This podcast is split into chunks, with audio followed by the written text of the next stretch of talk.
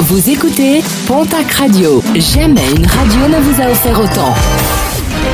L'information locale à 9h, c'est sur Pontac Radio.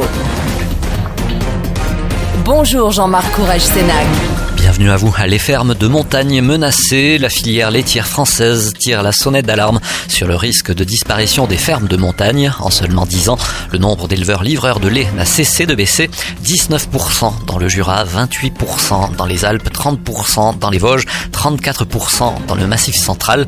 Les Pyrénées sont les plus impactées avec une baisse de 47% en cause notamment la fin des quotas laitiers en 2015.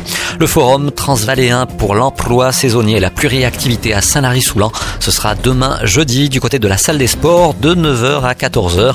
Rencontre directe avec les employeurs, pas moins de 200 postes seront offerts.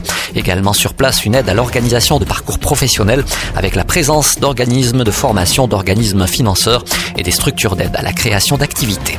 L'association La Bolsa des Bielsa organise ce samedi la montée vers le col de Port-Vieux pour remplacer la plaque qui avait été volée cet été.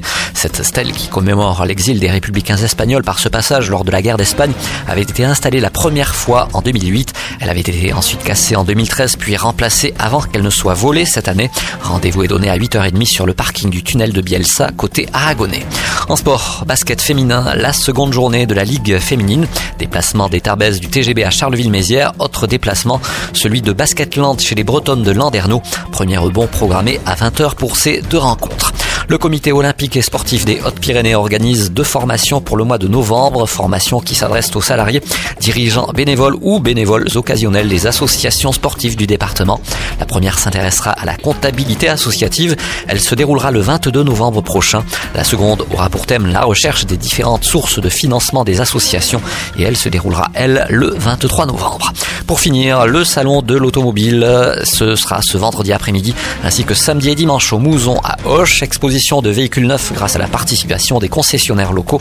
Un centre d'essai sera également à disposition des potentiels acheteurs.